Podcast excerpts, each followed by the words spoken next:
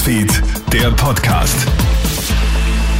Du hörst hier den Krone Hit Nachrichten Podcast. Einen schönen Vormittag, Clemens Draxler im Studio.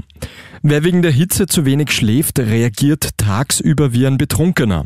Österreichs Schlafforscherinnen und Schlafforscher warnen uns in den nächsten Tagen vor einem deutlich erhöhten Unfallrisiko. Heute starten wir nämlich in eine neue Hitzewelle.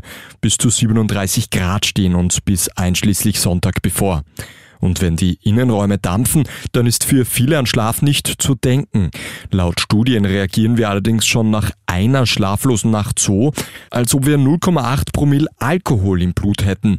Bei mehreren schlaflosen Nächten am Stück wird es dann richtig gefährlich, warnt Schlafmediziner Manfred Walzel. Über mehrere Nächte kann es durchaus gefährlich werden, denn man weiß, dass 48 Stunden ohne richtigen Schlaf tatsächlich zu Halluzinationen führen kann. Man reagiert dann völlig falsch, hat Trugbilder vor sich, also eine höchst gefährliche Angelegenheit. Für viel Aufregung in der Weltpolitik sorgt der gestrige Besuch der US-Parlamentspräsidentin Nancy Pelosi in Taiwan. China beansprucht Taiwan ja für sich und droht mit schweren Konsequenzen. Schon vor dem Eintreffen Pelosis gestern Abend schickt Peking mehrere Kampfjets in den Luftraum Taiwans. Die Hauptstadt Taipeh spricht von insgesamt 21 Jets. Das chinesische Verteidigungsministerium kündigt gezielte militärische Aktionen und Manöver an.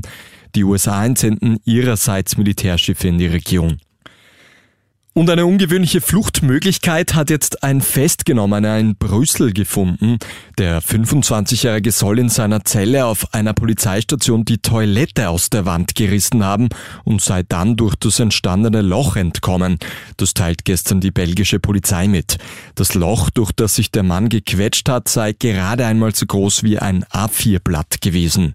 Das war's auch schon mit deinem Update für heute Vormittag. Ein weiteres gibt's dann wieder am Nachmittag. Einen schönen Tag noch. Krone Hits, Newsfeed, der Podcast.